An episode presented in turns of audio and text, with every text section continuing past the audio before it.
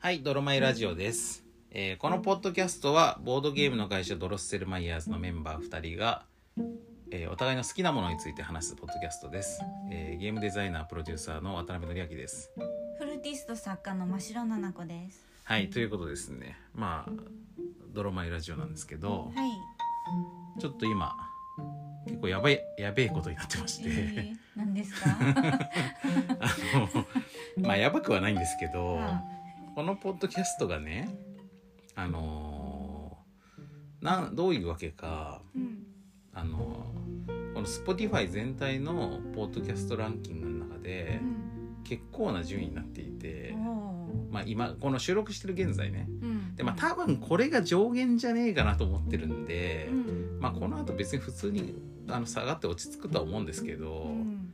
ただまあ今この瞬間結構やべえことになってるのでちょっとこれやべえという気持ちを 記録に残しとこうかなと思って、まあ、今言ってるんですけど、はい。まあ、いきさつとしては、まあ、このポッドキャストねあのまあ始めた時にさ、まあ、最初はなんかまあテスト版みたいなやつを、まあ、僕が本当にこのアンカーというこのアプリのねあの録音アプリの使い方を実験するためだけに入れたなんか5分とか10分ぐらいの音声だけ上げている期間がちょっとあってうん。でそんそれはもう消したんで多分ほとんどの皆さん聞いてないっていうか多分それが上がってるのに気づいて聞いた人ほいても数人とかだと思うんだけど、うん告知とかもしてないからさ、うん。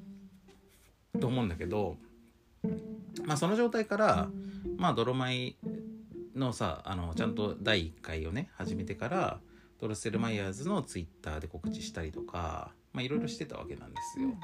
でえっとでまあしかもさそのドロッセルマイヤーズのツイッターで告知する中で、まあ、僕なるべくその「ハッシュタグ歌丸」っていうのをつけるようにしてたんだけど、なんでかっていうと、まあ、ハッシュタグ歌丸っていうのは、あの、アフターシックスジャンクションっていうね、まあ、時々僕も出させてもらってる、えっ、と、TBS ラジオの、あの、歌丸ライムスター歌丸さんがやってるラジオ番組の、まあ、関連してる話題のハッシュタグなんですけど、で、えっ、と、やっぱりさ、この、これって、ポッドキャストじゃん？うん。でまあやっぱポッドキャストを普段聞く習慣がある人でなおかつ、えードロッセルマイヤーズのこと知ってくれてる人でとかっていうとまああのアフターシックスジャンクション略してアトロクのね、えー、とリスナーさんはまあ結構聞いてくれる可能性があるんじゃないかと思って、うん。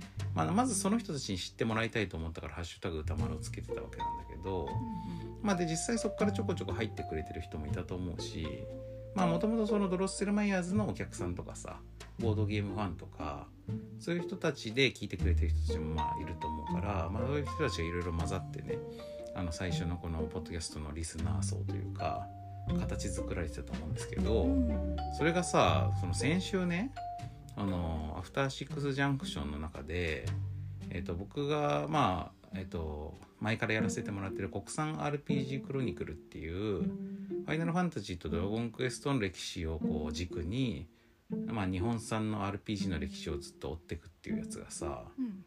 まあ、考えたらもう2年前にスタートしてあでもうねそう2年間、まあ、意外と長いことをやりましたけどはいちなみにこれ最初はさー。うん。1回でやる企画だったからね。今考えてもむちゃくちゃっ。ていうかまあそのそのディレクターの角さんとかうん。放送作家の古川光さんとかともちょっとあれ無茶だったなって話を してたけど1回で終わらせたら相当ざっくりした話になってたら多分ね。ううんん、まあそれはまああの幸いなことにまあ時間をかけさせてもらって、まあ、これはもうじっくりやりましょうと言ってもらえて。うん。でファミコン編第1回やってスーファミ編プレステ編プレステ123ってやってでプレステ4編をこの間やったわけよでプレステ4編まで行くともうドラクエも、えー、と11だし、うん。FF も15だからもう最新作まで来ちゃってまあそれは完結っていうことになってう、ん。でまあ今までもそのクロノトリガー編とか女神転生編とかまあ他のもやってるから、まあ、今後もそういう他のタイトルとかでやらせてもらうことはあると思うんだけどとりあえずドラクエ FF シリーズとしては完結みたいな感じでうん。まあ結構盛り上がったわけはで、まあ、しかもその書籍化発表みたいなあ書籍化と決定みたいな発表もあって、あのまあそれはまだ作りますっていうだけで別にしゅあの発売日もさ値段も何も決まってないんだけど、まあ、そういうお知らせもあったりとかしても最後結構盛り上がってさ大団円的に終わったわけなんですよ。でその回の中で、えー、と実はこのポッドキャストを始めましてで Spotify で「ドロッセルマイヤーズラジオ」っていうんですけどっていうのをあのアフターシックスジャンクションの中で告知させてもらってしまって、はい。での結果としてなんかやっぱこのさシリーズのさその最終回的な盛り上がりもあってかうん。あのめちゃくちゃいっぱいこれをさうん。ポッドキャストを聞いてくれる人がさ流入しまして、うん。それでそれでそのさっきの Spotify ランキングがはい。突然急上昇したんだようね。んでどんぐらいかっつうと、えっと、このポッドキャスト始めた時はこのポッあのねポッドキャストランキングって200位まで入るのよ。うん。だからまあ日本、まあ、国ごとだから日本で200番目までのポッドキャストがトップポッドキャストっていうのに入るんだけどうんうん。でこのポッドキャスト始めた時は一応それランキングに入ったわけ。うん。ちょっと何位だったか忘れたけど、うんまあ、多分180とかだったかな。120ぐらいまでいったような気があそうだっけ？よく覚えてるね。な 数字割と覚えてるああすごいね、うん、あだからまあ確かにそうかもしれない。あそうだったかもね、うん。120ぐらいまでいったか。うん。ですごいすごいって言ってたんだよね。うん。うん、で120までいくとさやっぱり周りはこうちらほらっていうかこうさ割とあのーオールナイトニッポン」とかさ、うん。それこそ TBS ラジオのポッドキャストとかさ、うん。そういうのとからも結構入ってるからあそうだそれで120位までいってうん。でまあだいぶ上の方に50位とかさ、うん。うん、とこにアフターシックスジャンクションとかもあったからねそうそう。上の方に。だからそれに届くまあ遠い目標としてうん。まあ、い当面なんかそのいつか叶えばいいなみたいな目標としてアフターシックスジャンクションに届くといいなみたいなことを言ってたんだけど、うん。ツイッターとかでうんも。うん。でその後ねそのランキングからね姿を消したわけよ。まあポッドキャストってさ200どころじゃなくてもうほんとむめちゃいっぱいあるから、はい。超個人でもさやれるからさ、うんうん。超いっぱいあるからでえっと一回姿消しまして。でまあその時俺が思ったのはあのまあ多分だけどその始めたばっかの我々がうんその百何十位とかまで120位とかまで行ったっていうのはさ明らかにその時点で聞いている人数ってのはそんなに多くないわけよ。うん。だけどこんなに上がるってことは多分そのこのランキングっていろんな数値をブレンドしてうんね何らかの方法でいろいろ換算してそれでランキングつけてると思うんど、うん。そのいろんな数値の中例えばその同時接続者数あ違う同時はあんまり見ないか。えっ、とまあ再生数だな。うん。再生数とかあとよく YouTube とかで言われるのはあの離脱数っていうか、まあ、逆に言うとそのあの最後まで聞いた率、ううん。ん、YouTube ってさその途中でドロップするとその動画ってあんまり良くない動画とみなされるのよ。うんで最後そうそうそう。あとまあもしかすると内容がよくよくないというか嘘か嘘 あのフェイク動画とかさうん。フェイクニュース。そうそうそうそうそう。うん。あとなんかこう共助公助労力に反数とかさ、うん。まあ、とにかく何回したら良くないのかもっていう可能性があって、なるほど。でみんなが最後まで見たやつは何かしら内容がいいんだろうというふうにうん。判断されるっていうロジックがあるのね。うん。だからその YouTuber の人たちはあんまり長い動画上げるよりは短めの動画を小刻みにその1その2みたいな感じで上げた方がコンプリート率が上がるじゃん最後まで見たっていう。それでそうするとそのおすすめとか関連動画とかでも抽出されやすくなるからで短い動画を出す出すようになるんだけど、うん。まあそんなような感じでまあその達成率とかさまあなんかそういうのがいろいろブレンドされてるだろうなって中でうん。あの予想だとおそらく新規登録者数っていうか新規で聞き始めた人数。うん。これがかなり高く評価されてるんではないかと考えたわけですよ。う。んね、でそうすると、まあ、ちなみにこうなんかあのめちゃめちゃ分析してるみたいだけど単に興味があって考えてるだけでそう。あのほんとわかんないです。よこれ Spotify に、ね、確認したわけじゃないんで、単なる予想です。うん、あの職業柄ね、うんうんまあ一応プロデューサーだからさそういうこと考えちゃうわけ。うんでえっ、とだとすると新人のポットでの我々のポッドキャストがいきなりピュッて出てうんうんでその後またさ姿ランキングから姿を消すっていうのは、うんまあなんとなく納得いくわけよ。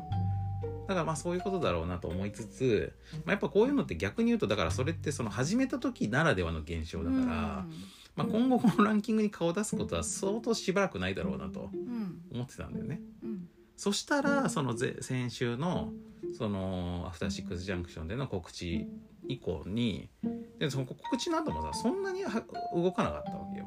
うん。別に。だからまあじわじわあの入ってくれたら嬉しいなって思ってた感じだったんだけどなんかそこで誤算だったのがポッドキャストってさすごく時間差があるメディアなの実は。うんうん。どうもやってて分かったんだけど。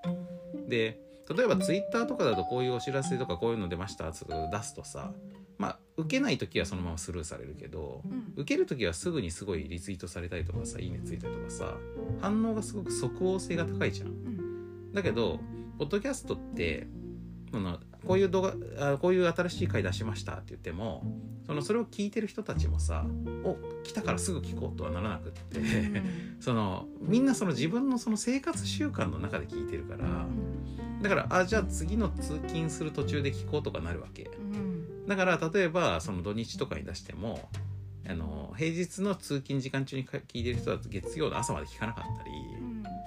あの逆にその週末しか聞かない人は平日に出しても聞けなかったりとかして数日間から1週間ぐらいのインターバルがあるわけよ。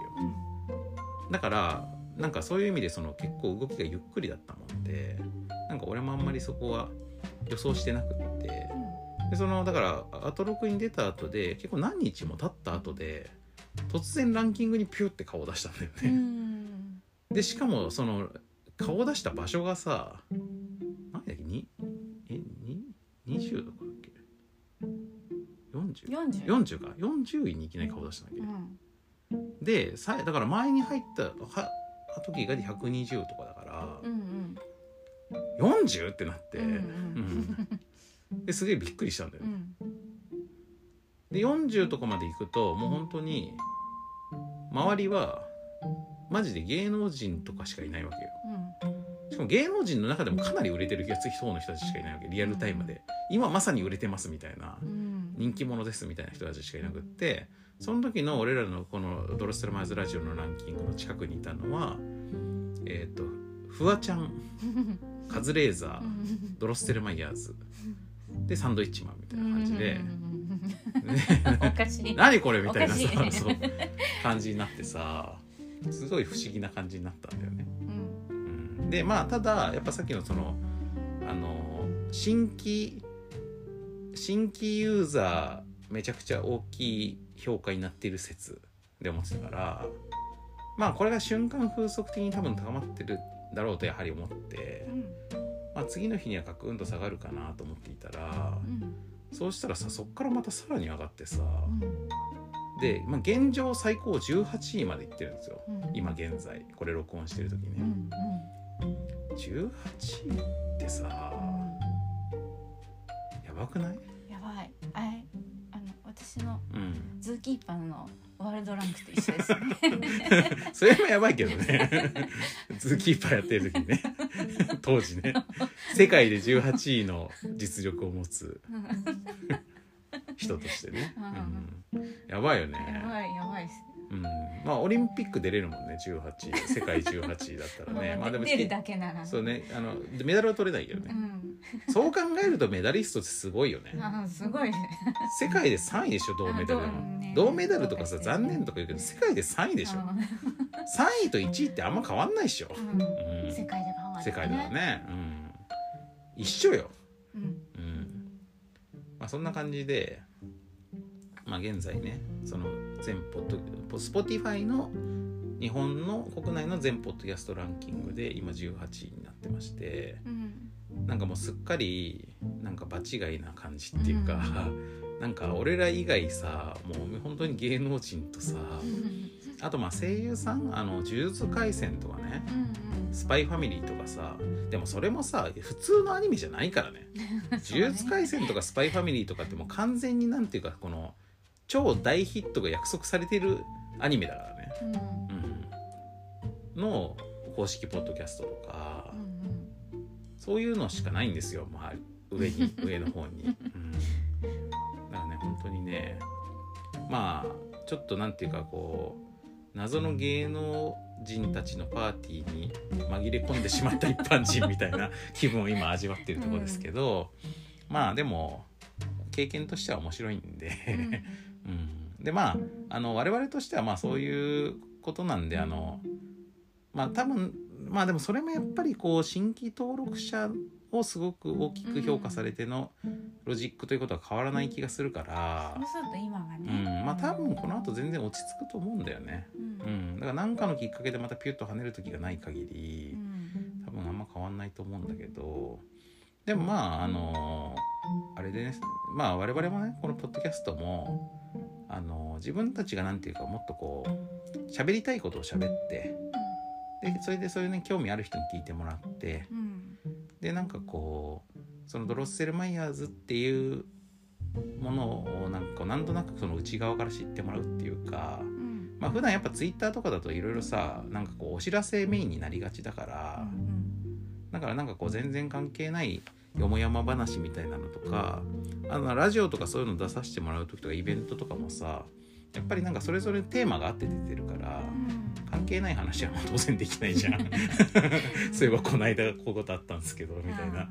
だからまあそういうのができる場としてカジュアルにやっていきたいなっていうのがあるんではい。まああんまりそういうあの数字に追われるようなやり方はしましない方がいいと思いますけちょちょっどと苦しいのでそれは嫌です。そうだよね、うん、だからまあそれはまああんま気にしないでいくけどうん。でまあ面白いから今は注目してます。はい。はい。というような感じですかね。これが近況報告として、はい。うん。まあ、もしかするとあれもあるかもな。この間ねあのアトロクと別の要因で言うと、うん。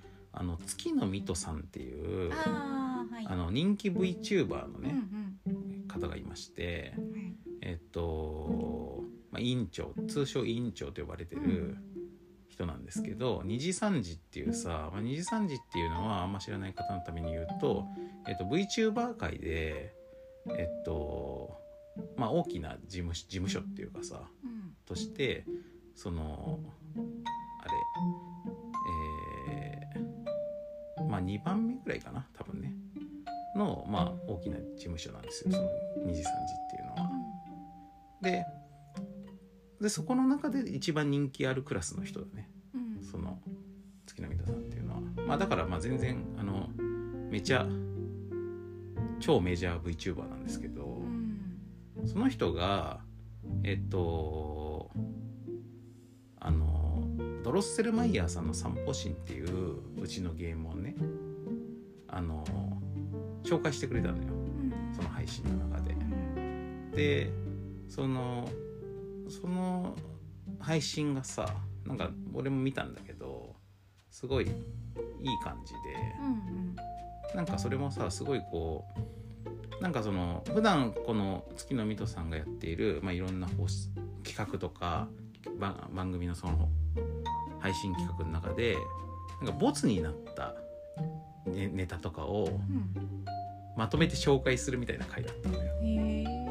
でなんかこういうのやろうと思ったんだけどこういう理由でやめましたみたいな、うんうんやつをいろいろ紹介していく中で、うん。あとでじゃあちょっとこれあとこれは没企画ってわけじゃないんだけどぜひ皆さんにちょっとおしおすすめしたいものがあってって言ってうん。それでドロッセルマヤさんの散歩シーンをね紹介してくれて。うん。でそれに沿ってあのーなんか休日に実際になんかドロッセルマヤさんの散歩シーンっていうのはその散歩の時に神神のお告げが出てさ神散歩の神からの。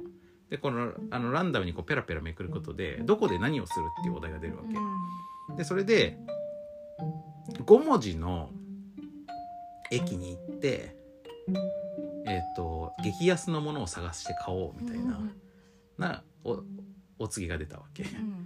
うんでなんか5文字の駅を探してタマプラザ駅に生まれて初めて行ってでその伸ばし棒も入れてたけどうん5文字って、でしかもさタマプラザって駅があの初めて知りましたよとかって言ってて、うん。でそこでまあ安いものを探して買うっていう。っていうまあなんかこう休日のなんか散歩の様子が語られてて、まあ、すごい良かったわけ。うんでまあなんかそのやっぱりファンと人たちとしてもさなんかこのその院長のね休日プライベートな休日の様子がなんとなく垣間見れるということで、うんまあ、すごい好評だったわけよ。うん。でなんかそのそっからさやっぱこうあの散歩神自体のやっぱその本当にその2時3時の影響力すごいなと思ったんだけど、うん。なんかむちゃくちゃ注文も来まして、うん。ドロスルマイヤーズのうんその公式ショップの方でも。なんでまあだから散歩シーンもねなんか今ってさ結構さあの季節が春だからさ、うん。散歩にすごいいい季節じゃん。うんだから今すごい確かに向いてると思うし、まあ、この季節で向いてる向いてないがあるボードゲームっていうのも珍しいけどだからそのなんかすごいいいタイミングでなんか紹介してもらってありがたいなと思ったんだけど、うん。まあ、もしかするとそのきっかけで散歩シーンを買った人たちもいっぱいいたしそのドロッセルマイヤーズのことを知ってもらってツイッター見たりとかしてでなんかそのやっぱり配信を見る習慣のある人たちだから、まあ、そっちは YouTube だけど中心は。まあその Spotify の方に来てくれた人がまあその中にいくらかいたのかもなって感じもするうね、ん。もしかすると、うん。うん、まあそんな感じでいろんな要因が重なりまして、はい。うん、というわけで、えーまあちょっと今このランキングに関してはねちょっと一時的に我々も、まあ普段はあんまり気にしてないんだけどなんかちょっとどこまでこれが持つものか。あの注目しているところなのでまあちょっと現状のお知らせっていう感じではい。まあ面白いからちょっと情報共有しとこうかなと思いました。はい。はい。ということで本編に行きたいと思います。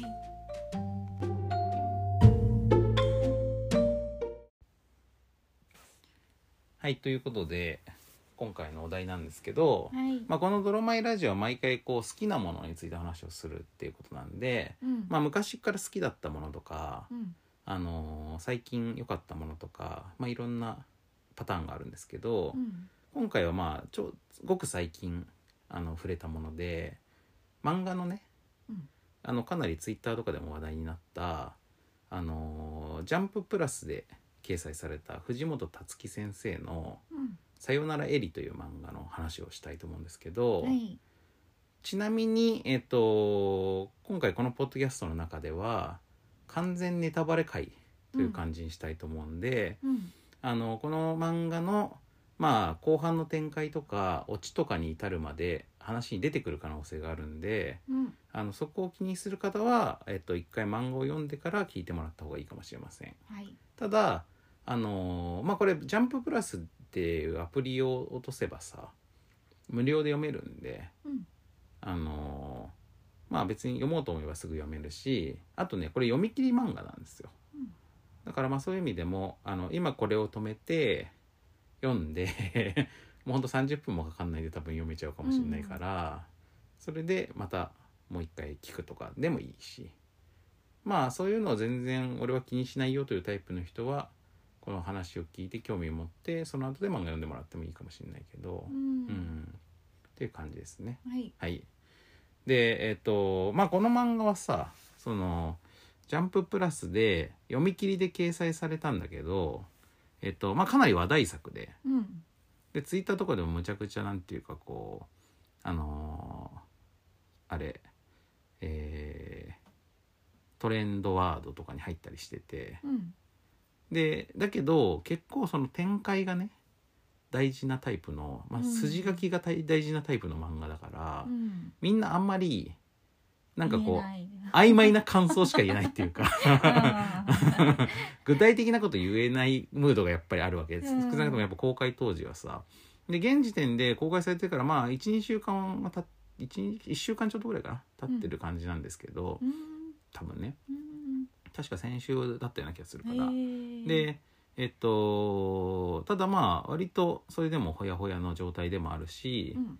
あとまあやっぱりこうなんかある程度まとまった感想をさなんか誰かがどっかにこうやってこうホットなうちに上げとくっていうのはうん。まあ記録としても結構いいんじゃないかなと思うから、うん。でさこれがやっぱりこのポッドキャストのいいところでやっぱりラジオとかってさ公共放送だからうん。聞こうと思ってなくっても耳に入ってきちゃうことってあるわけじゃん。だから例えばこうあのどっかお店でさご飯食べてる時にラジオが流れてたとかさうん。タクシー乗ったらそこでついてたとかさ、うんそういうので不可避的に聞いてしまうことがあるから、うんだからネタバレしますからねってこ断ってもだけどそれでもまあ歌丸さんとか映画のさ映画表とかするときになんか言い方は気をつけてる感じがするわけ。ううん。んなんかこう悲劇的なことが起こるとかは言っても、具体的にどういうふうなことが起こるかとかはなるべく言わないようにしたりとか、うんうんまあ、そういうようなことで工夫してるところがあると思うんだけど、まあ、このポッドキャストはあの聞くタイミングが自由に選べるし、まあ、今こうやってこう事前にねあの説明することもできるからうん。だからまあこういう完全ネタバレ感想みたいな話を言い合うのにすごい向いてるメディアだと思うわけ。はい。うんだからまあそれでちょっと一つの実験としてやってみようと思うんですけど、でまあえっと真城さ俺より先にさ真城さんがあの映画あ映画じゃん漫画読んでどう思ったかっていうのをちょっと先に聞きたくって。うん。なんでかっていうとあの漫画ってあの、まあ、その藤本つ樹先生のこれまでに書いていた作品を読んでるか読んでないかっていうのもあるし、うん。で、まん、あの漫画自体の中にもなんかいろいろな映画へのオマージュみたいなのが入ってたりとかするし、あとその藤本つ樹先生があのあのジャンププラス上で、えっと、これよりも一個前に書いた読み切りがすでに一回むちゃくちゃ話題になっていて、うんでそれ「ルックバック」って漫画なんだけど、うん。でそれを受けてのこれだったからうん。だからその読み切りがもう一個出るらしいってなってすっごい事前に期待値が高まってたとかもあったからうん。みんなね大体ねむちゃくちゃ文脈まみれで読んでるわけよ。えー。でだけど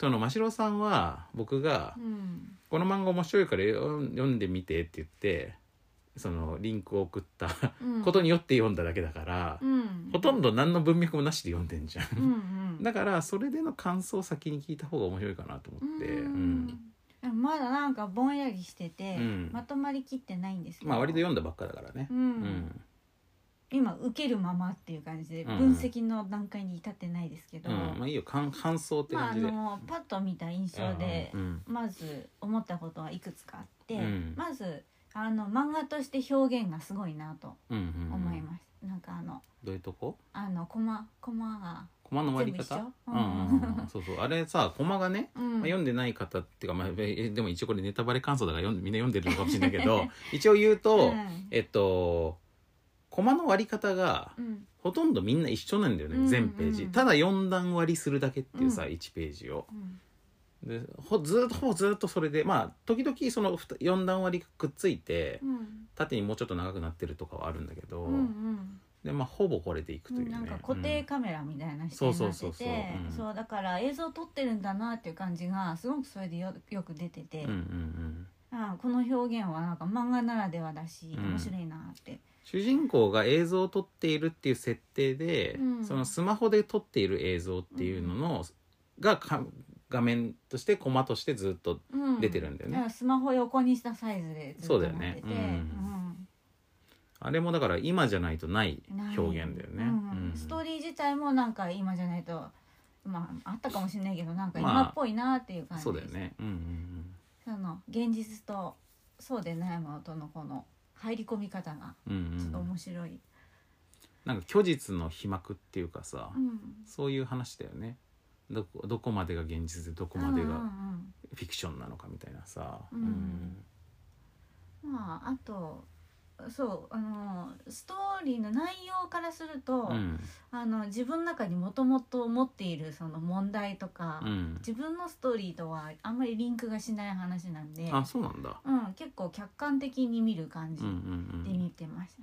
まあ確かにさあの漫画さまあそもそもあの漫画のタッチ自体がうん。すごくなんかこうクールっていうか、うんうん。引いてるからあんまり単純こう登場人物に感情移入させるような書き方じゃないよね。うん、なんかこうその主人公に同化するような感じじゃないってそれいうかさ。ではない。だってあれ主人うん公の男の子もさ、まあ、普通に読んだらさ最初なんだこいつって思うようなところもあるし まあなんかちょっとなんていうかさそのまあちょっとバカなうん。高校生っていうかさ、うん。うん。そういう感じに見えるじゃん。うん。うん、だからまあ全体的にねその感情移入させるような話ではないと思うんだけど、うん。なんかちょっとあの近い自分に近い部分が見つけた時にはなんかあって思った部分があるんだけど、うん。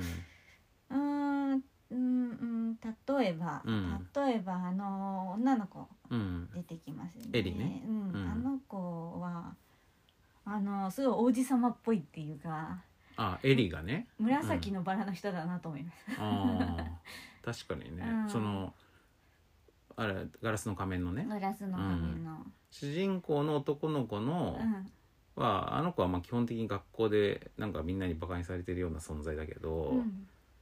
あのーの才能に唯一気づく人っていうことだね。そうそうそうね、うん。唯一自分だけは分かってるみたいな、うんうんうん。しかも本人もまだ気づいていないそのいいところに気づいているみたいな、うんうんうんそしてそれをこう導いてくれたりとかなんかマネージャーになったりみたいな、うんうんうんうん。王子様だね確かにみたい。うんうん、古典的なまああの少年漫画の一つの王道でもあるけどね。その、うん。男の子をさ、うん女子がね。そうそう女子で。ちょ ちょっと年上の感じの女子が、うん。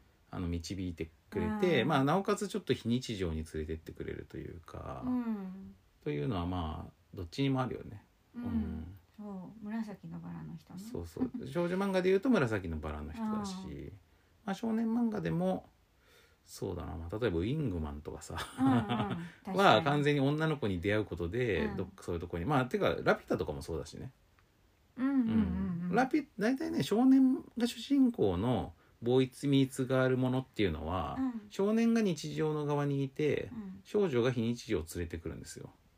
うん。あそうね。うん、だから、うん。あれこれエリ？あエリ、はうん前半は紫のバラの人みたいに見えたんだけど、うん、後半は綾波レイに見えましあ確かに。確かにね。た両方持ってんなと思って、確かに。紫のバラの人として登場してうん、実は綾波レイなのかなってなって、うん。でも最終的にもう一回ひっくり返されるもんね。うん。うん、なるほど。あじゃあそういうところは面白かったんだ。ううん。んなんかねそれがうまく体現されてるのは、うんなんだそれ2つの理想系うん。うんだけどちょっと別種のものだったのが、うんうん。同一人物で前半と後半でくっついて出てきたから、うんうん。ちょっとびっくりして、確かに両方持ってるもんね。普通は持ってないですねその両方は。うん確かにさその紫のバラの人的なさてか王子様的なさうん。存在ってやっぱり強くて憧れの存在じゃなきゃいけないからさ、うん。なんか実は病弱でみたいなさ なるとちょっといろいろ崩れちゃうもんね。あの、うんそういう人は自分の意思をすごい持ってるから、うん。なんかこうクローンみたいに何度もうあの同じものがうんうん。何個も存在するみたいなのってちょっと成立しにくいかな、なるほど。あの早見さんは何人もいらないと思うんですよ、確かにね。僕が3人目の早見だよみたいな ことはないもんね。うん、でも綾波レイは何人もいるとなんか燃えるじゃない？綾波レイはやっぱなんかあの自我の薄さっていうかさ、うん。そこがまあ当時の新しい発明だったんだよね。ねちょっとキティちゃんうんみたいな感じの、うん。うん大量にいるのが面白い。そうだね。複製されるヒロインっていう、でまあそれがさそのシンジ君のさ持ってるまあこれエヴァンゲリオンの話してますけど あのしシンジ君の持ってるなんかその自自我の弱さっていうかう、ん。となんかまあちょうどいい感じのうん。シンジ君のその自我の薄さにちょうどよく希釈されたうん。もっと薄い自我の ヒロインとして綾波レイが出てきて逆にすごいはっきりした意志を持っててシンジ君には非常になんていうかこう毒が強すぎるっていうか、うん。そのトゥーマッチなあの圧を持っているもう一人のヒロインとしてアスカが出てくるっていう感じだもんね。うんだからアスカとして登場して後半は綾波レイっていうのもあるかもしれない。なんかうんすごい願望を一人に集約したような、うんうん。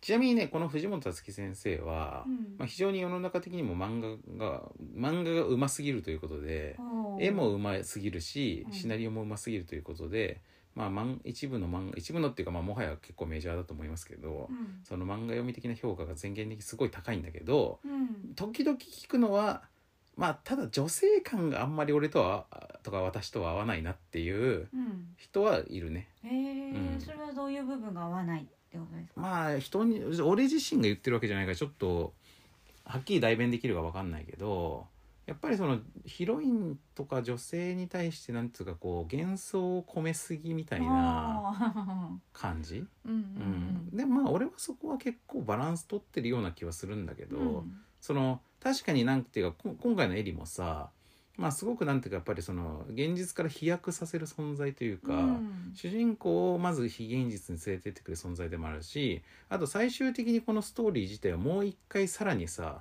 実は吸血鬼ですみたいなことでうんもう一段そのフィクションの方にファンタジーの方に振り切らせる存在でもあるんだけどうんだからまあそういう意味では確かにヒロインに非常に幻想を込めてはいるんだけど、まあ、ただまあそこまでなんていうかこう主人公の思うがままにはならないそこまで都合良すぎない存在にしてるとこもあるし。うんあとやっぱりねなんかあの読み返してみてそのエリーがさその死んだ後にそのそれを映画として公開した時にさやっぱり周りの人たちからいろいろ言われるんだけどその中でエリーの数少ない友達だったという女友達のから、うん。エリーって本当はもっと性格悪いじゃんって、うんうん。って言われるんだよね。うん。でだけどそれを編集であのいいとこばっかだけ見せてたよねって言われるから、うん。多分俺たちがあの漫画の中で読むエリと本当のエリは違うのよ、うん。性格が。うんうんでそれがそのお母さんのことと相まってうん。あ2度目なんだよねそれがね、だま俺たちが騙されるのが2度目っていうかあさだからああーそうなんだってなるからだからあの漫画の中で描かれてるエリだけ見るとなんかちょっとそういう綾波プラスあの飛鳥みたいなヒロインに見えても、うん。実際の人格はそうではないということがほのめかされているから,、うんうん。うんらそういうところがすごくフェアだと思うんだようね。ん、なんかあれは、なんだろうなそういう願望っていうよりもあの人間って人間の存在って、うん。あの周りから見た記憶の集合体みたいな感じに見えるから、うん。私結構そういうあの女性感のやばさとか、うん。感じる方だと思いますけど、あの普段は。僕僕よりはるかに、うん。あの反応する方だと思いますけど、うん。そこには。だけど、うん。あれに関してはやっぱそのねあの人の記憶が作り上げた、うんうんうん。あの主観だもんね。なんだなっていうのを強く感じたから、うん、今回はそんなに感じなかったかな。うん。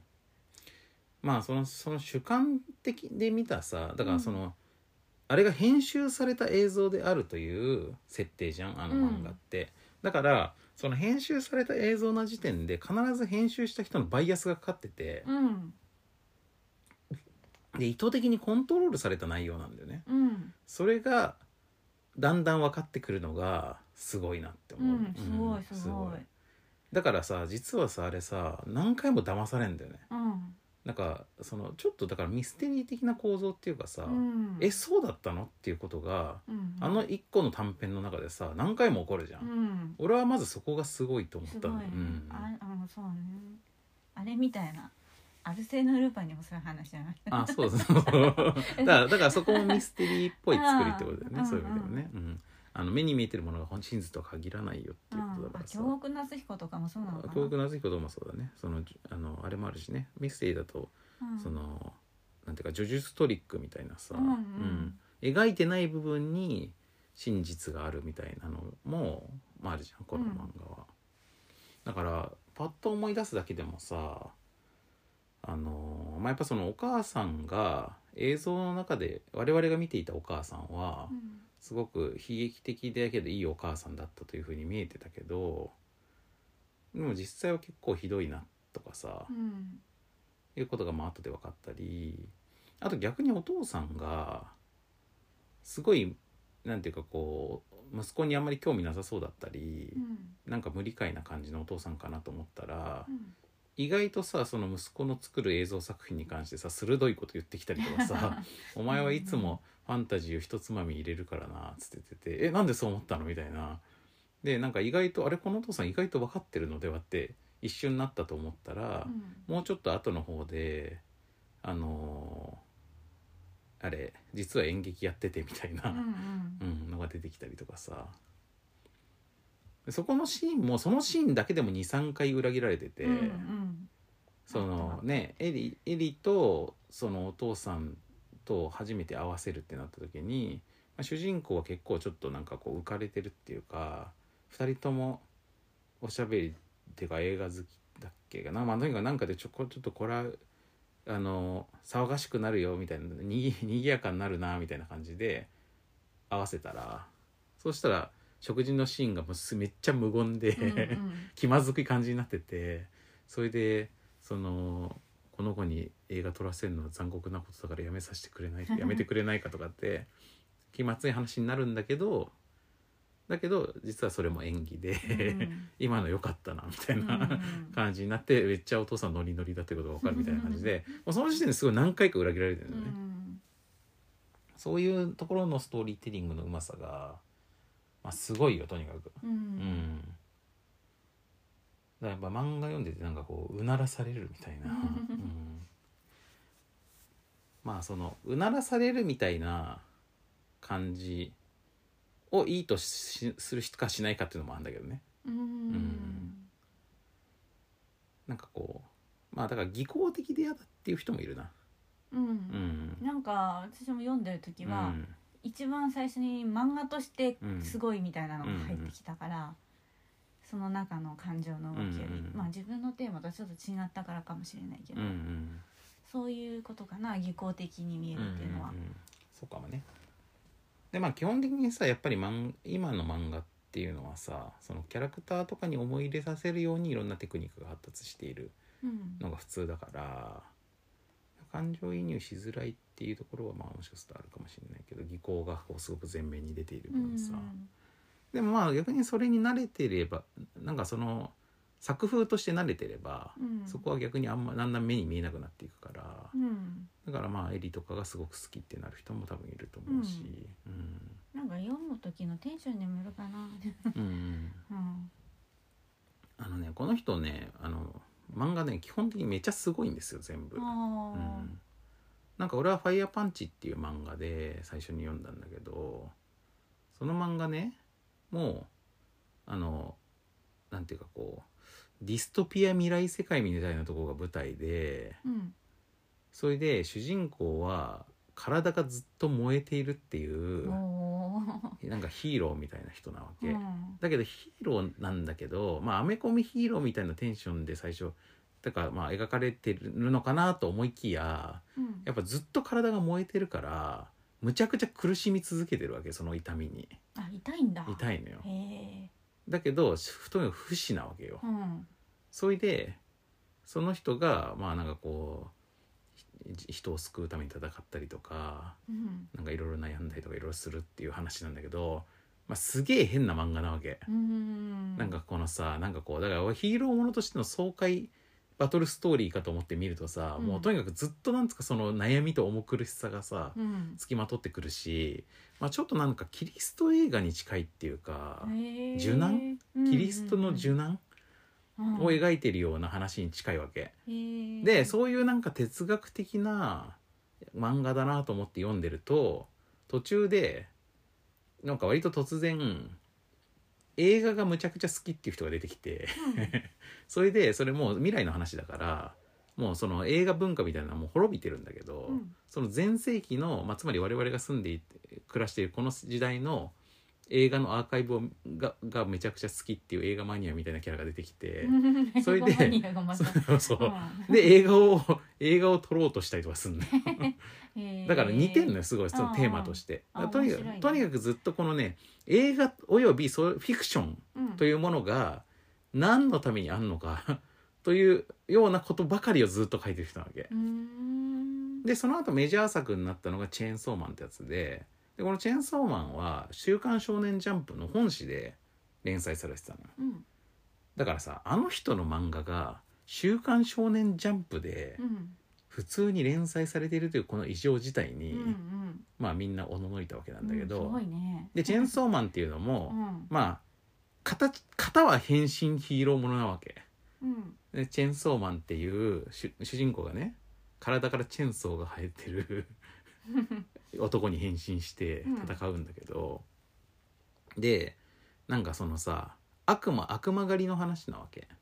うん。で主人公はその悪魔と契約してチェーンソーの悪魔と契約して でその主人公がさまたさなんかさむちゃくちゃかわいそうなし少年なわけよ。もう本当に孤独でさずっと貧乏でさ。でその周りの信じていた大人にも裏切られてさ。これで本当にゴミのように死んでいくかと思われたところでそのチェーンソーの悪魔と契約してこのチェーンソーの悪魔が可愛いんだけどなぜか。なんか子犬みたいな可愛いってわけ。チェーンソーの悪魔だけ。でそれと契約することでチェーンソーマンになるのよ。で変身する時さ体にチェーンソーのさチェーンソーってさエンジンかける時にさ紐を引っ張ってさブーンっつってさ、グイーンってもあるじゃん。あれを紐が体から出てさそれをさ引っ張るとさ体からさチェーンソーがさ体を突き破ってズバーって出てきてさうん。これで体中にチェーンソーが入ったチェーンソーマンになって悪魔と戦って悪魔をバラバラにするんだけどだけどそれもさ痛そうなわけよ、うん。体中からチェーンソーの刃が出てくるから、うんだからそのファイヤーパンチの体がずっと燃えていて苦しいヒーローっていうのと、うん。なんかこうチェーンソーが体が突き出してきて痛そうなヒーローっていうのもすごくテーマとしてずっとつながってるし。う、ん。で俺はねこの戦う相手の悪魔の設定が超すごいと思っててこれに出てくる悪魔っていろんなものの悪魔が出てくるわけ。もののねなんていうかこう概念の抽象的概念のなんていうか集まりっていうかうん。実体化したものとして悪悪魔出てきてトマトの悪魔とかうん。まあいろいろさっきのチェーンソーの悪魔とか、車の悪魔とかいろんな悪魔がいるんだけどこの悪魔たちは基本的に人間のね持ってる恐れと恐怖とかの感情が形にな力を与えて形になったものだから、うん。世界中の人たちが恐れれば恐恐れて怖いと思っているものほど強いのよ。うん。だからあのこの世界では本当に最強級の悪魔になってくると銃の悪魔とかさうん戦争の悪魔とかさ、うん。病気の悪魔とかさこういうのはもう最強クラスうん。に超強いトマトはそんな怖くトマトは強くない。うん。みんながあんま強く怖くないから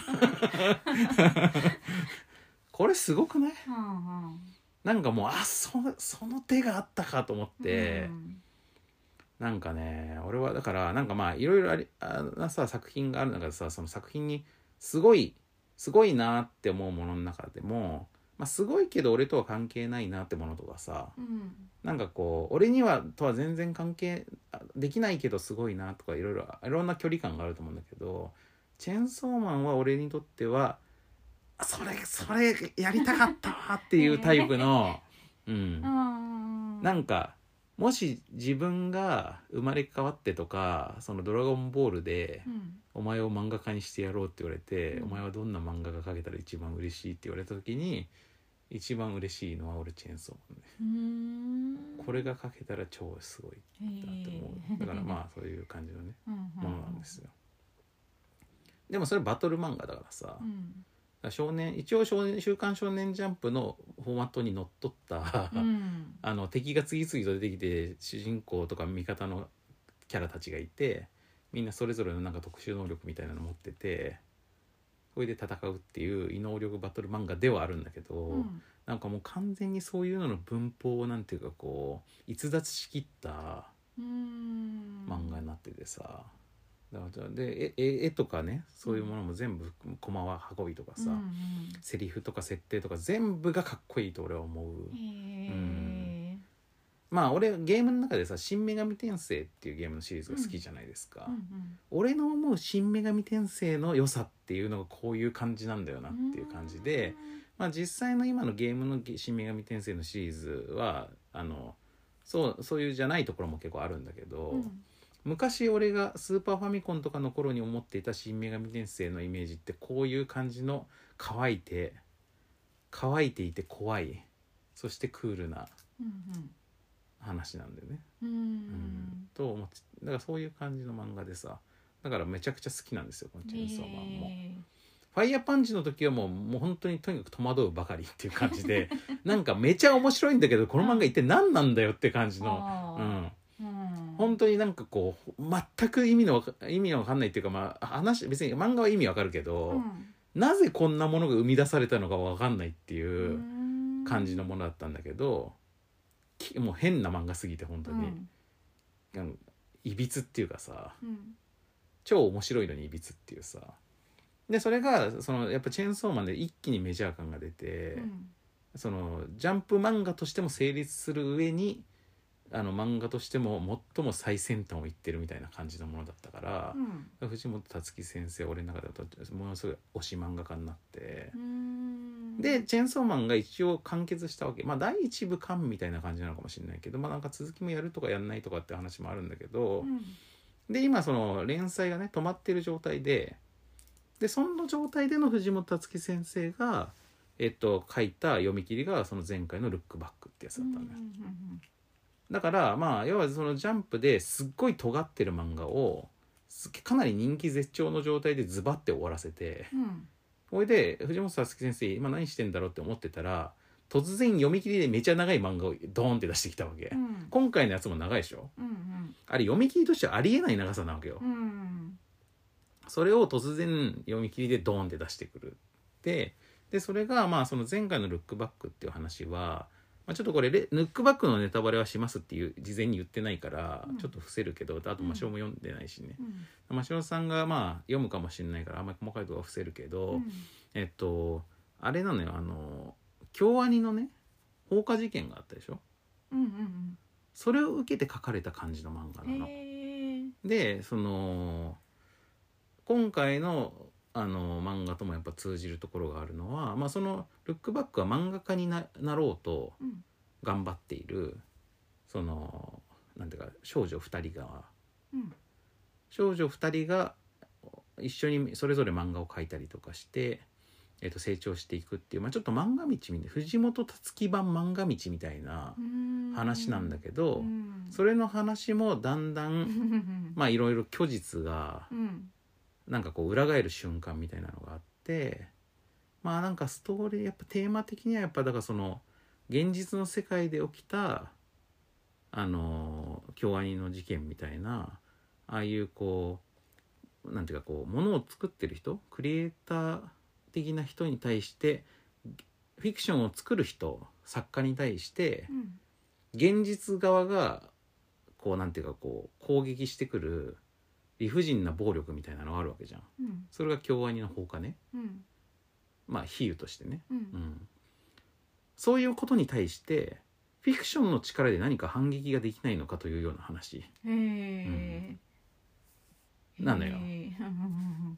でそのだからあそういうでそうそれを読むと逆にさファイヤーパンチの頃になんかそのなんか突然映画の話とか出てきたなと 思ってたのがうんなんかあこういうそのフィクションまあファイヤパンチの時ももちろん感じてはいたけどやっぱりなんかこう現実とフィクションがどう対対抗していくかっていうかさうん現実に対してフィクションとか物語の力でどうやって抗っていくかみたいなとにかくそこがテーマなんだなこの人はと思っててね。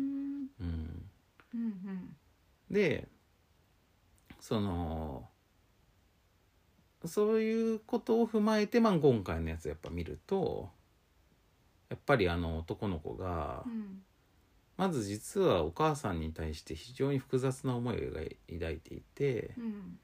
まあやっぱり母親だから好きでもあるなとこもあるだろうし死んでほしくないところもあると思うんだけどだけどやっぱりこうそのなんか結構ひどい扱いをされていたりとかでなんか愛憎が両方あるはずなんだよね。うんだから映像として撮っている中だとなるべくいいところを残して編集してとかっていうことをしてるんだけど、うん。やっぱ最終的にその死に向き合わないとかうんあとその病院を爆発させるっていうのは、うん。やっぱりなんかそこに復讐をするみたいな思いがあるのかもしれないし、うん。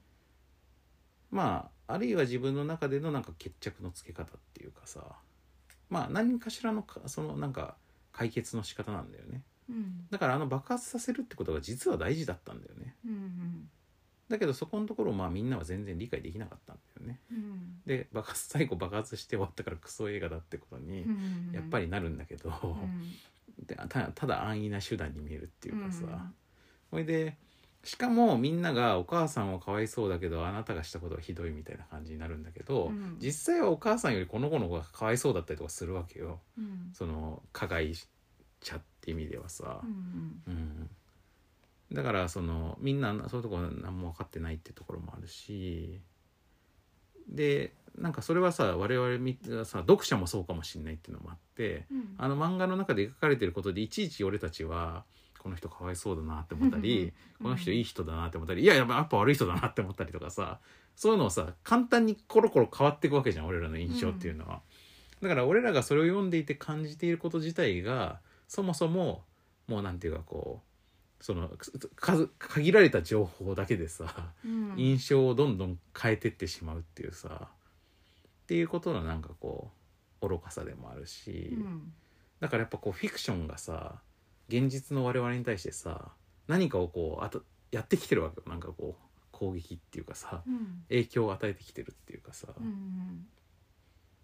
であとなんかあれのそのセリフの中で結構衝撃受けたのがお父さんがさなんかまあ物語ってなんかな泣かせたり笑わせたりとかして、うん。その割とこう読んでる人たちの受け手のなんか心に結構大きく入り込むものだからうん。なんかそうやってそのこよ受け手の心にすごく大きな影響を及ぼすものだからだから逆にその物語を作ってる作者の側も傷つかないとフェアじゃないみたいなことうんうんを言うじゃん。うんあれすごいこと言うなと思ってさ、うん。なんかさやっぱ今ってそのなんか物語とかその映像作品とかでも何でもそうだけど作品を作って発表した時にその作者に対しての直接的なさその感想とかさまあそれはだから温かい感想とか嬉しい感想とかも来るんだけど、うん。でも逆にそのバッシングとかもさうん。めちゃめちゃ簡単に来るうし、んででもそれが炎上みたいな形でさ爆発的に増えるっていうこともさうん。すごい多いわけじゃん。うん。だからやっぱりそっからさ作り手を守らねばみたいな感じ気持ちの方がまあ昨今の我々には強いわけだけど、うん。なんかそんなに傷つかないでみんなが作品を発表できるようにしたいと俺とかはやっぱり思っちゃうけど、うん。なんかその作詞そういうところのなんかまあ今いわば一番なんかその渦中にいる人っていうか、うん。まあ、藤本達樹先生はそういうわけで最近作品発表することにむちゃくちゃ話題になるわけ。うんうん。でこれをまあどのぐらい狙ってやってんのか分かんないけど、うん。でしかも今今回の作品の中でまたささあの男の子がさなんか僕はこれこれこういう前回のこれクソ映画の評価を受けたこういう過去が文脈があるからこういう風にしてこうやって演出してこうやって出したらメタ的にみんなが語り語りやすいとか喜ぶんじゃないかみたいな、うん。そういう評価が得られるんじゃないかみたいなこと言うじゃん。うん。だからさああいうことをだから藤本達樹先生自身も考えてるのかもしれないとも思わせるわけよ。うん。うん。だから本当にどこまで意識してるかわかんないんだけど、まあ、とにかくそういうこう、まあ、いろんな声にむちゃくちゃされされてるはずの作者がそんなこと言うんだなと思ってさ。だかうんらまあこれは危険な一言でもあるけど、うん。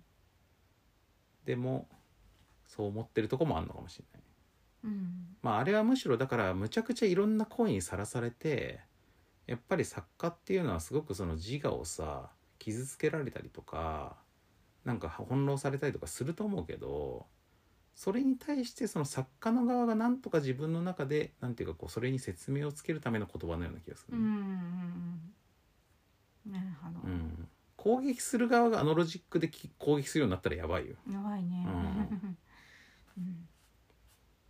でもすごいこと言うなと思ったとうにかく、だかんらまあとにかく現実とフィクションがどうつばぜり合いをしていくかっていう漫画なんだよね。ううんんだからねこのつばぜり合いって感じなの。ずーっとこのギリギリギリって感じになっててさ、うん。決まってはないんだけど勝負はさどっちが勝ったとかじゃないんだけど、うん。まあ、藤本達樹先生はだ見る人が見れば誰がもどう見ても明らかな映画オタクタイプなわけ。うん。あの作品を見れば。うん。このあの「さよならエリ」っていう映画あ映画じゃない漫画もさ「あの僕のエリ」っていう映画があって。うんで僕のエリっていう映画はあのーフランスかなんかの映画だ。ななんかもうちょいどっか前に結構ちょっと意外な国の作品なんだけど、うん。まあでもフランスだったかな。なんかヨーロッパの映画で後にハリウッドリメイクされたんだけどでそのあのだから北欧の国だったかな。まあなんかそうそうだったのね。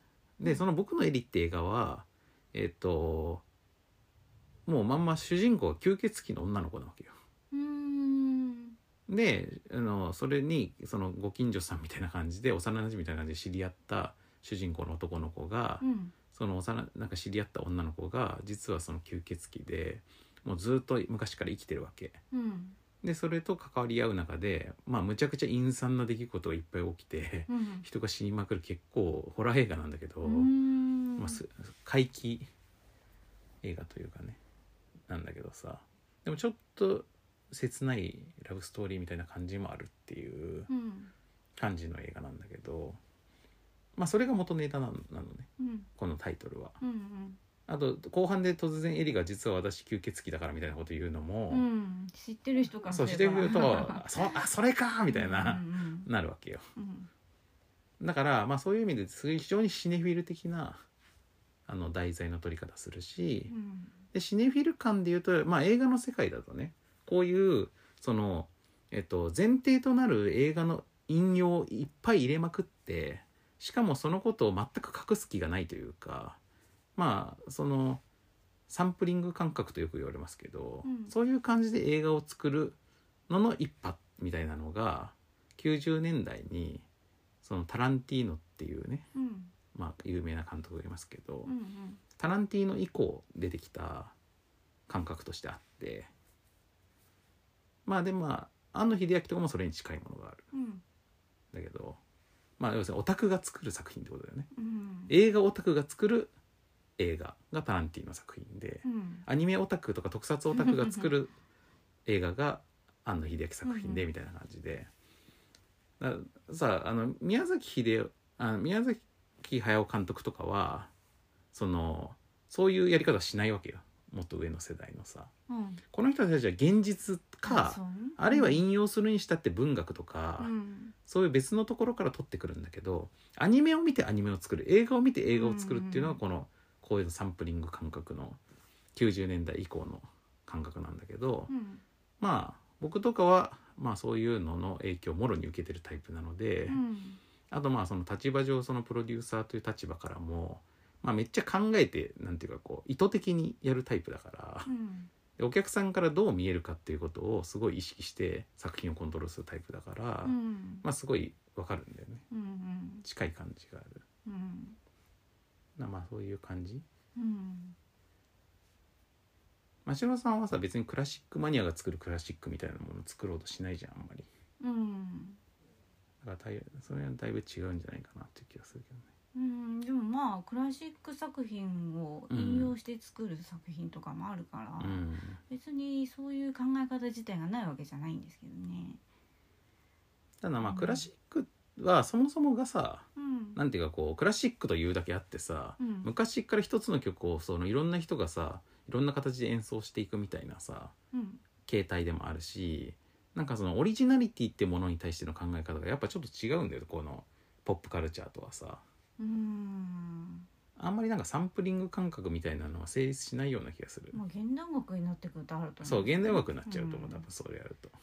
ううん。んで現代音楽になったとしても要はなんかこの自分の好きな映画のネタが出てきてそれをも元ネタが好きな人が喜ぶみたいな、うん。そういうことじゃないじゃん別にその現代音楽に。まあ現代音楽における引用はそういうことじゃないじゃん、うん。きあこのフレーズ来たみたいな感じじゃないでしょ別に、うん。うん、だからちょっと違うの。もっと下世話なことだからこれは、まあでもあれですよね。なんかドビュッシーとか別の作別の作曲家のワンフレーズを入れてちょっとおちょくるみたいなのを結構曲の中でやってみたりとか。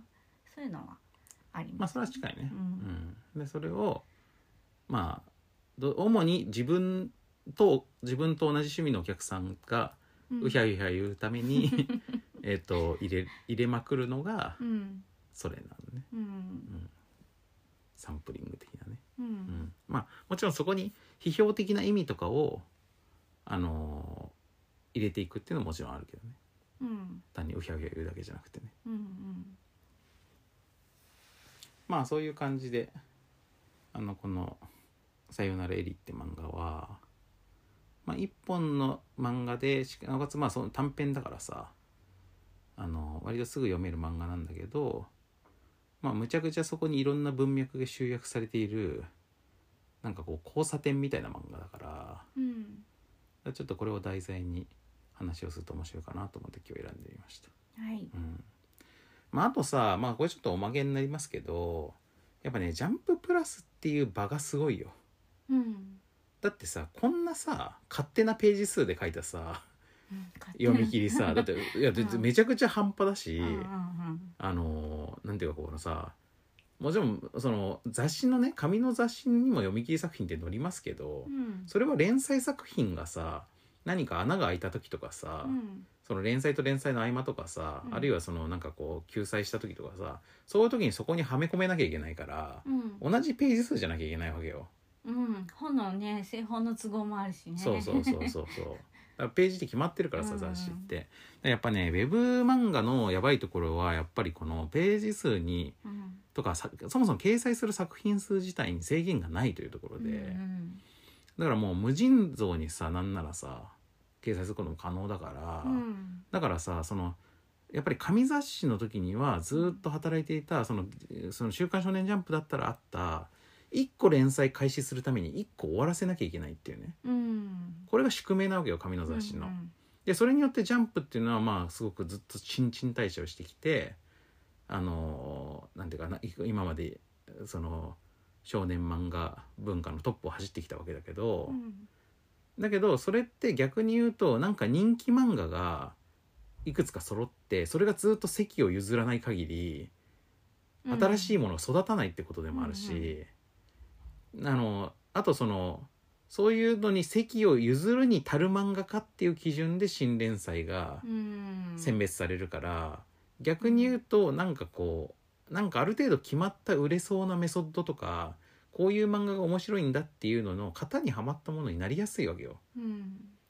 一か八かみたいなものをさ「ワンピース終わらせて一か八かみたいな漫画入れられないでしょ、うんだからやっぱそうなりやすいわけ、うん。型ができやすいその方が。実はだから物、物物体にすごく決められちゃってるねそうめちゃめちゃ縛られてるっていうことだよね、だけど逆にその雑誌っていう物体に載せて世の中に何百万部とか特にそのピークの頃はさすごい部数が流通してたからうんそれによってある日突然この間田舎から出てきたばっかりの新人漫画家が一気に全国民に知られる漫画を出せるかもしれないっていう、まあ、夢があったわけよ。うん届ける船としてさまあだったんだけどそれがだからウェブになったら逆にその、ね、ジャンププラスに乗ったから超有名になるってこともないのよ。うんだってそのジャンププラスの中に本当に大量の作品がさ、うん。まあ理論的には無限の作品が載せられちゃうわけだから、うんその中にもう本当に全く光の当たらない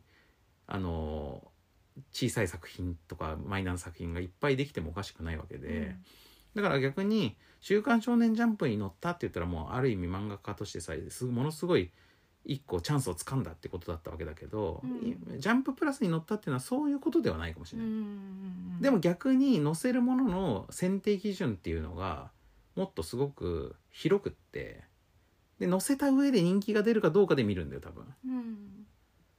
だからあの相当変な漫画もこれから生まれていく可能性があるし、まあこのこれと一緒にさその真城さんにこれも読んでみてって言って渡したタコピーの現在ってやつだったでしょ？うん。あれもそういう漫画だよね。うんうん。あれはあれは逆に週刊だからまあこあの「さよならエリ」は「週刊少年ジャンプ」でもあの人気作家だった人がまあその後書いた読み切りだけどうん。だから常に名のある人だけど、でもタコピーの現在の方は別にそこまでそういうわけでもなくって、うん。で逆に「ジャンププラス」で連載されてる漫画だかうんう完結したけど。うん。でその連載中にその全く先が読めないストーリー展開となんかよ漫画としても今まであんまり読んだことがない感じの読み心地、うん。ででそして非常に現代的ななんか何何か現代的なものが込められてるストーリーによってなんかみんながすごい「え何この漫画?」ってなって新しいってなって、でまあ1話更新されるごとにもう本当に毎回さその深夜0時を回って更新されるごとにちょっと騒ぎになるみたいなうん。そういう盛り上がり方をした漫画なの。ね、うほうほらこれは逆にその「ジャンププラス」ならではの、ううん。まあウェブザウェブっていうかそのアプリだけどさ、まあ、ネットネットを通じた漫画媒体のならではのなんかこう作品だなって思うし、うん。これ紙の方だったらなかなか出てきにくかったうん才能じゃないかとかも思うから、うん、だからねまあ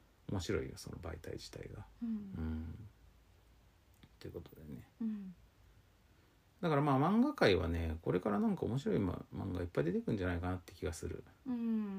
やっぱりさあのあのお漫画ってやっぱりその雑誌媒体がなんていうか大事すぎて、うんなかなかにその日本の出版社ってそのデジタル化するのが遅れてたんだけど、うん2000年代は。うんでももうもう本当にいい加減この紙媒体が売れなくなってきてから、うんまあだいぶなんていうかこうこの覚悟を決めたっていうか。うんでそのしジャンププラスも多分「週刊少年ジャンプ」の単なるサブメディアではなくてむしろこっちが本体みたいな風にうんなっていく可能性が全然うん全然あるなって感じが今してるからね。うんうんうんだからねまあ我々はやっぱりこういう新しいメディアが出てくる時にまあとにかくこれを最初にでも今はみんなそう思ってるけどやっぱりジャンププラスが出てきた瞬間にはそう思ってなかった人の方が全然多いと思うから、うん。やっぱり新しいものをバカにしたりとかしてちゃいかんなって思うね。ううん。んまあスマホで漫画読む気にならないよっつって言ってる人たちもいっぱいいたからさ前はさ、うんまあ別にそれは個人の思考としては構わないんだけど、うん。世の中が今後どうなっていくかの予想としては普通に外れてるからな、ううんん。っていうようなことも思いますね。うん。うんはいということでまあだいあの今回は、えーさよならエリの話をしましたけど。はい。はい。えーっとじゃあお知らせをするとするとおしろさんからのお知らせは？ああやっぱり後で単語を。うんと 後でた CD CD ブック後で単語。後で単語をはい。えーっと真っ白なの子のサイトでも、はい。えーっと売ってますしはい。えーっと他に置いてるところは？えっ、と現代ギターさんのお店。現代ギターっていう、まあ、クラシックギター専門雑誌の、はい。えー、と現代ギターを出している雑誌現代ギターを出している現代ギター社うん。が運営している、えーお店があるんだよね、はいオンラインショップ。うん、オンラインショップもあるし実店舗もある。実店舗もあります、うん。ギターのお店ですけど、うん、まあギターを弾く人とかはギターグッズとかも売ってて、うん。まあ行く人は行くかもしれないですけど、うん。まああんまり馴染みのない方はオンラインショップでも、うん。えっ、とそこでも買えますしうん。あと村松楽器かな。そうフルートのお店ですけど、そちらもオンラインショップがあります。うん、あとノチエ単語に関してはノチエ単語ってまあアルゼンチン単語のねうん。CD なわけですけど、うん。えっと、これが最近あのアルゼンチン大使館の図書室にね、はい。あの蔵書していただけるということが、あはい。の決まりまして。でまあそのアルゼンチン大使館からまあなんていうかこうあのからもなんかその文化アルゼンチン文化を広める事業としてうん応援をしてもらっているのではい。これは非常に名誉なことですから、はい。ね、うん、これからまあなんかあのやっていけたらいいなとはい。思ってるところです思ねはい。で、えっと、ドロッセルマイヤーズの方は、えっと、今週末の、えー4月23、24かな？にゲームマーケットがありますんで、うん。えーそこで、えーアークライトブースでは怪獣 on the Earth Legends 第1弾のゴジラ、えーそして、えー夜更かしプロジェクトコナミアニメイトドロッセルマイヤーズの夜更かしプロジェクトでは、えーマケイオルトロスと、えーまっぷたツートンソウルの販売、うん。えーそして新作第3弾の発表。これは発表だけでまだ発売はしません、ほうえーそして、えー小学館グッドゲームズうん。からは、えーっと4個漫画と、うん。えー注文が多注文の多すぎるゲームバーガー編。うんが発売になりましてこれは、えー、と小学館とクラグラっていう、まあ、その4個漫画を作っている、えーメーカーの共同ブース。で隣にはオインクゲームズのブースも合体してるみたいな感じのそういうブースで出てますんで、まあ、この3箇所をぜひ見てみてくださいということですね。はい。はい、ということで、えー今回は、えーさよならエリの、えー ネタバレ会ということで、はい、はい。じゃあ皆さん次回もよろしくお願いしよろしますくお願いします。さようなら